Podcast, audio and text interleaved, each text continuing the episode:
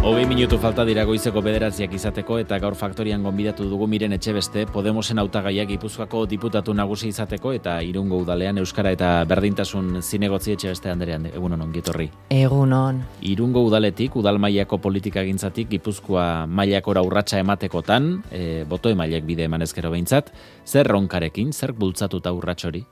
Beno, ba, pixka bat, e, asiera, asiera beretikan Podemosen helburuak ez dira aldatuta da, ba, e, eraldaketa bat sortzea, ez? E, politikaren eta instituzioen, e, bueno, hor eta herriaren arteko distantzia gero eta handiagoa da, alderde guztiek aitortzen dute gainera gero eta distantzia gehiago dagola, eta espiritu, bueno, eta distantzia hori txikitzeko eta berriro ba, esango genuke e, instituzioa demokrazizatzeko helburuarekin, ez? Sortu zen Podemos eta helburu hori ez da bukatu.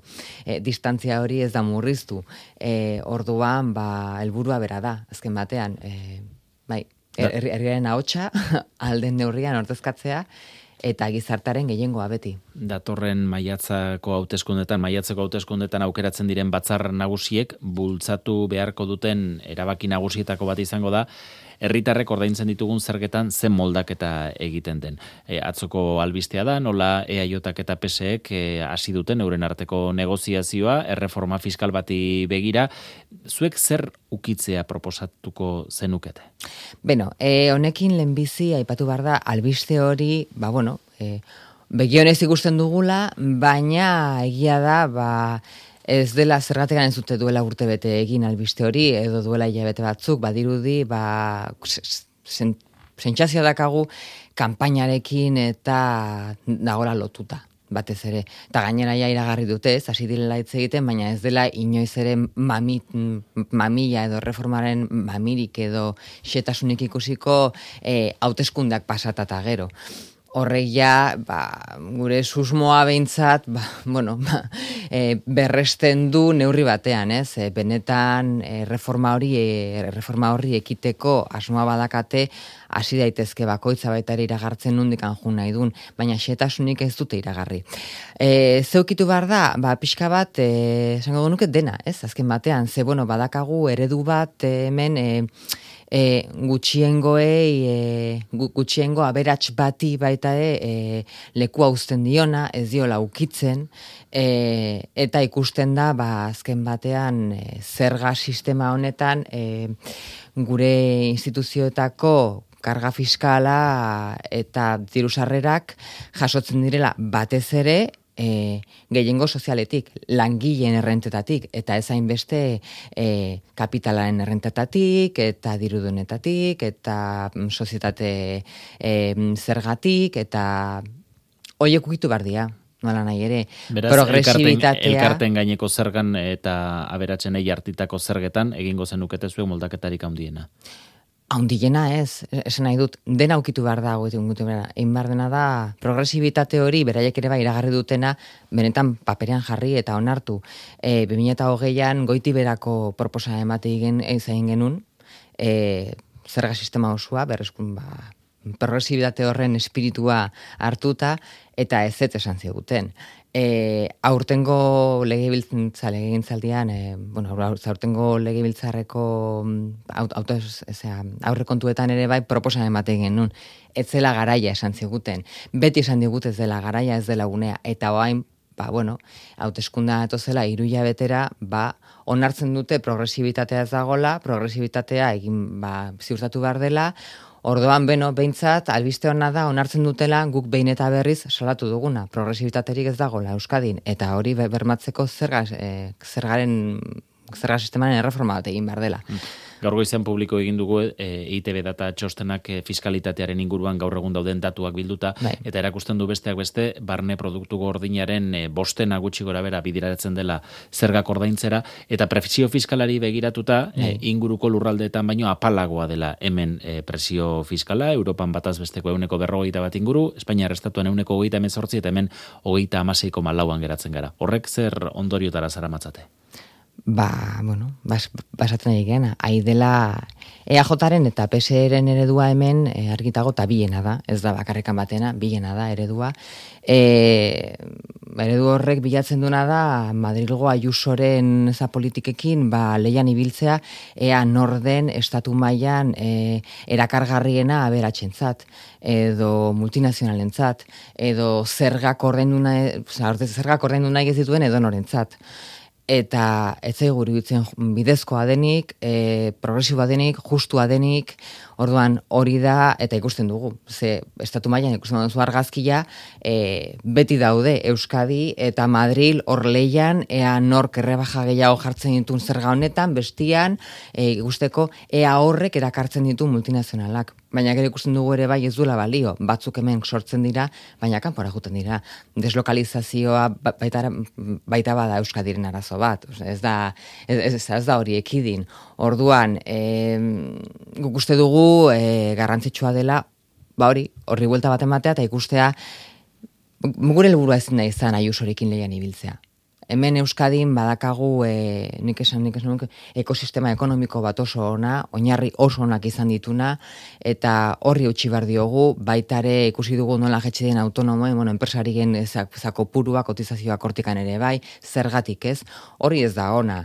Zaten ere, multinazional pila bat eukitzea, baina ez eukitzea gero e, enpresa ertain eta txikien sarek sendo bat, hori ez da ona ekonomiaren zat, ze gero multinazional horiek mugitzen dira herrialde batetik bestera, zergak hemen edoan mugitzeko eta ez dute lan posturik sortzen inguruan, ez dute sarerik sortzen inguruan, orduan ikusi bar da, ba hori, e, ez digu hainbesteko e, begirunea izan behar horrelako multinazional erraldoiei ze beren helburua ez da inoiz ere soziala, ez da lanpostuak zaintzea, ez da langileen duintasuna zaintzea, beren helburu bakarra da urteko irabaziak handitzea, urtero eta urtero, eta ez dute bi urtera, bi, bi urtera aurrera zabegiratzen. Eta helburuak lortzen ez direnean, bere ala juten dira beste herrialde batera. Ez dute inbertidio, ez inbertsiorik egiten. Zergei buruz e, ari gara, ogasunek, e, diputazioetako ogasunek biltzen dituzte zergak, lurralde historikoen legeak kompetentziak oso argi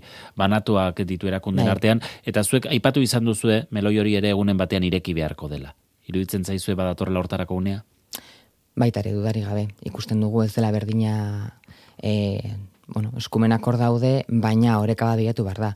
Ikusten dugu zerga batzuetan, bueno, zerga askotan, eta baita ere gero zerbitzuen prezioetan, eta bar, ez zela bat, ez bizkaia, ez gipuzkoa, ez araba, ez dugu ulertzen zergatikan egiten den hori, osea, ulertzen dugu, alurralde bakotza badakala bere, bere eskumena, baina, bueno, Euskadi, e, geografikoki ez da ina eta e, nik uste gizartak ez duela ulertzen zergatikan e, ordaintzen diren modu batean zergak bizkaian eta beste batean gipuzkoan. Edo zergatikan e, garraioen bat ezaz batzuen prezioa mm, horrelakoa den gipuzkoan eta beste era batea bizkaian.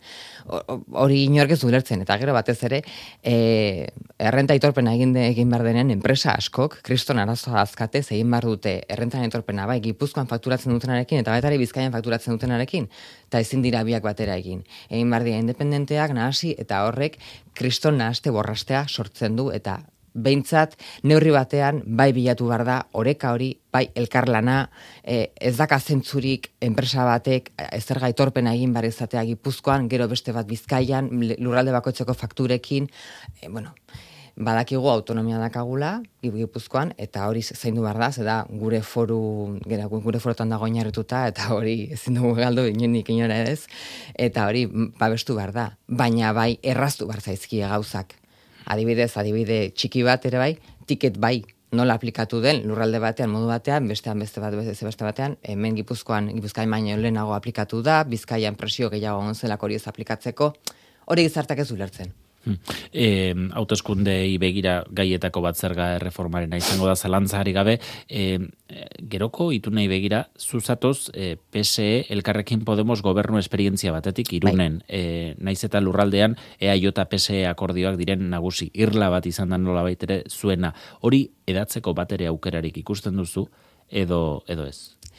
Aukerak hemen politikan ikuste dut e, ikusten direla hauteskunden ondoren e, beti baritmitikaren arabera Eta helburua beti da, beti izan behar du bera, ez? Eta azken batean gizartearentzat e, zerbitzu izatea. Gizartearentzako zerbitzuak bermatzea, kalitatezko zerbitzuak ematea.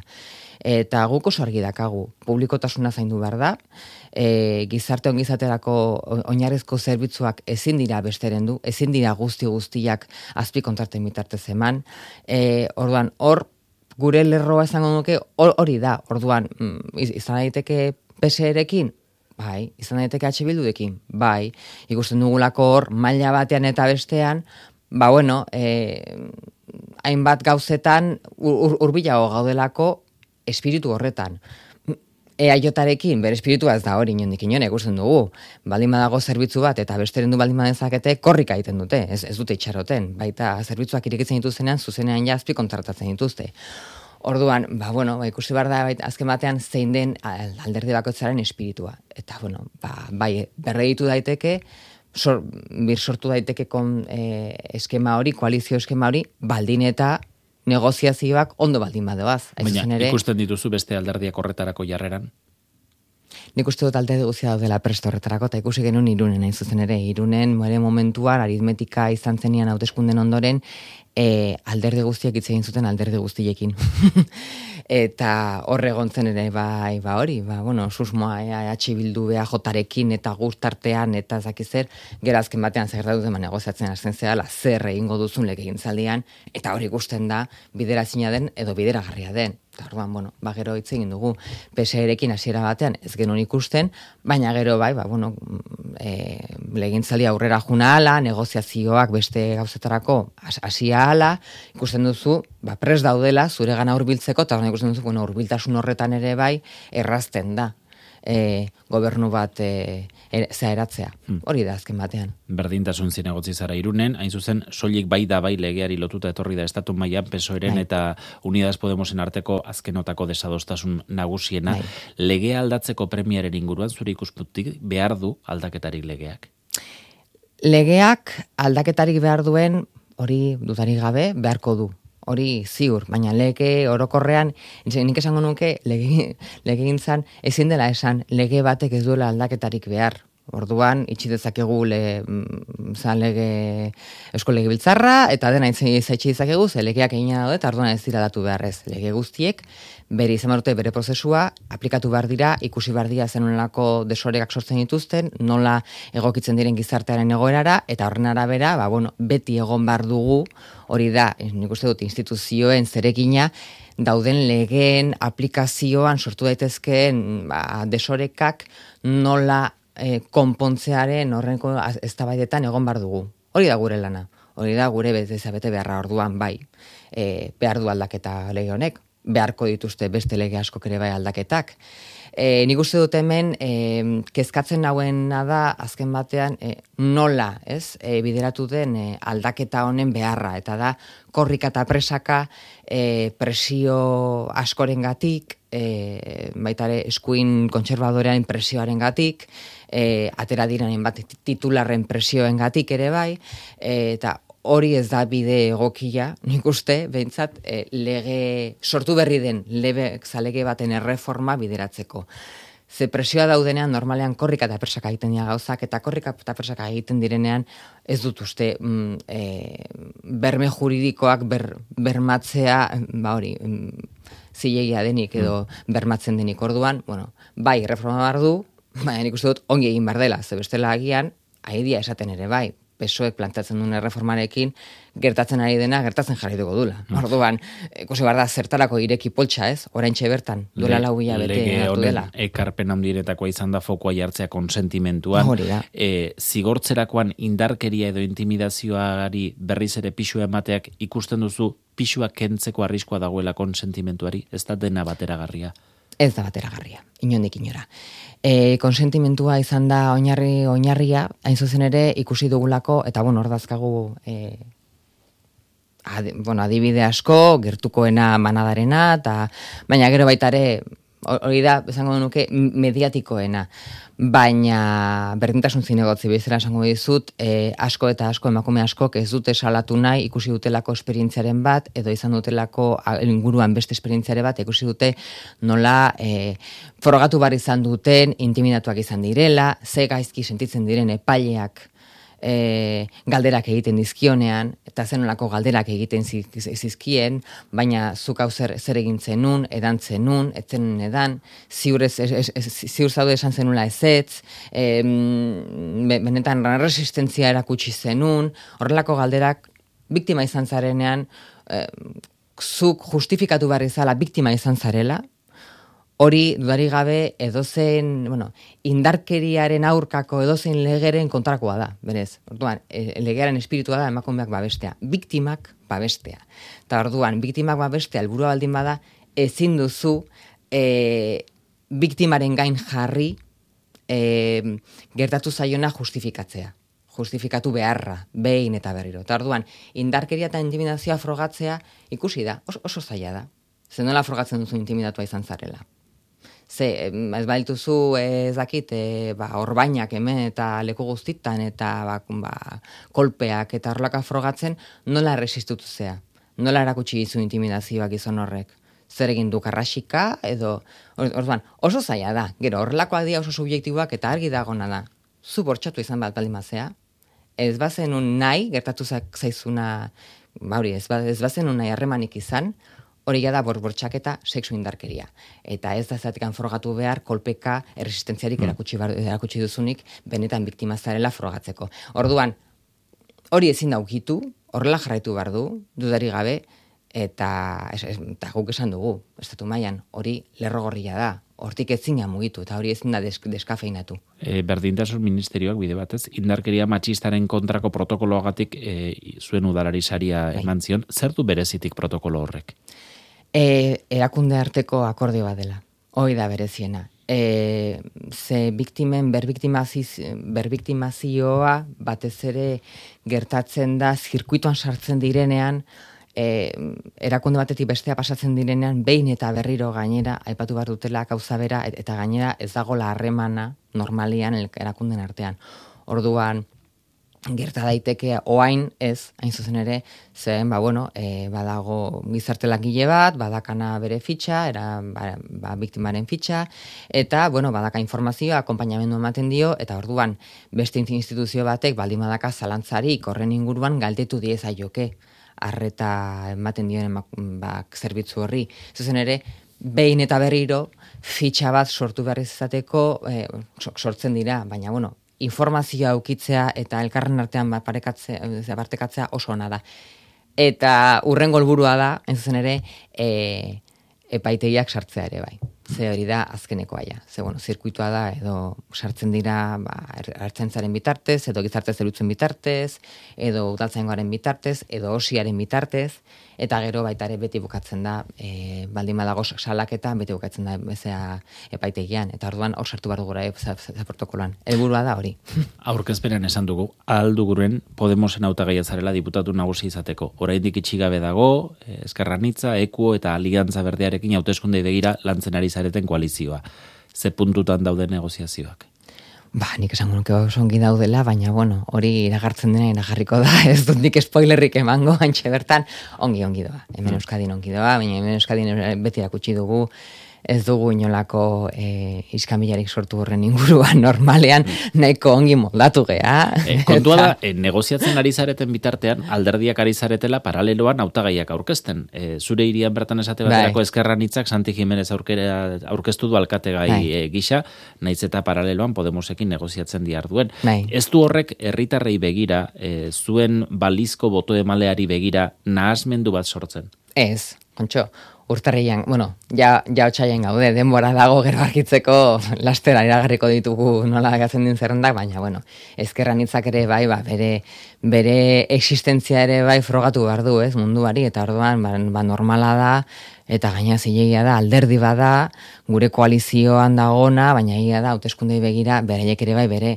beren kuadroak eta beren e, autagaiak orkesten dituzte, dituztenen zerrietan Hoi normala da. Hmm. Eta duela laburte gauza bera gertatu zen, eta bueno. Gestek beherak aurrera ikusten dizuete. E, batzar nagusietan, lau ordezkaritik bira pasatzeko aukera ipatzen zuen e, aldundiaren bai. azkenengoak. E, boto galera horri zerri egozten diozu? Komunikazioa.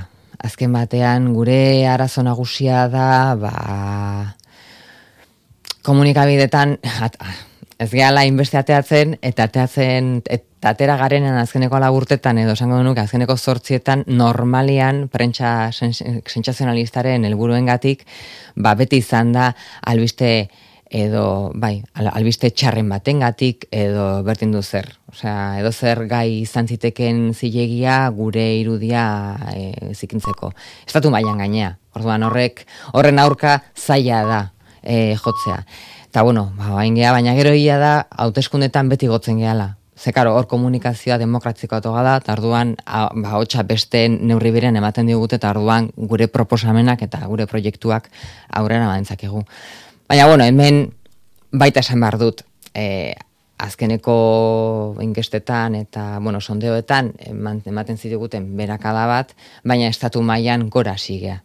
Orduan, hori ere bai, Euskadi ez da uarte bat e, mundu e, mediatizatu honetan, eta suposatzen dugu e, beheranzko joera ja gelditu dela, eta orduan goranzkora jungaitezkela, eta hori da gure burua, gure programa ezagutaraztea, eta horrekin, boto gehiago lortzea. Estatu mailakoak hemengoan ere irudian daukan eragina aipatu duzu Jolanda Diazak idatuko duen sumar mugimenduari buruz asko hitz egin da. Oraindik nola gorpuztuko den hauteskundei begira erabat argitu gabe dago. Ikusten duzu epe laburrean urrats sendorik edo udal hauteskundeak e, igaro arte ez da urratsik emango.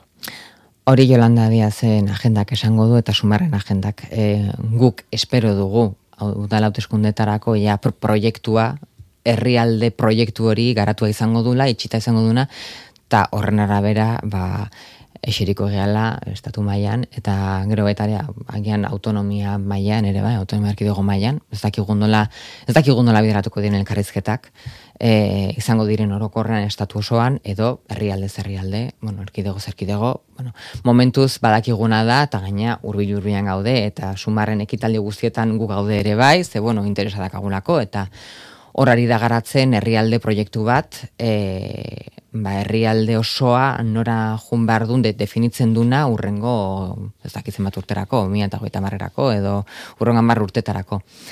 Orduan horren arabera, behi proiektua definitzen denean, duari gabe, izango dugu gure proiektua, sumarren proiektua, agian berdin berdina dia, edo, edo oso parekoak, eta horren arabera, ba, negoziazioak oso rexadian ikuste.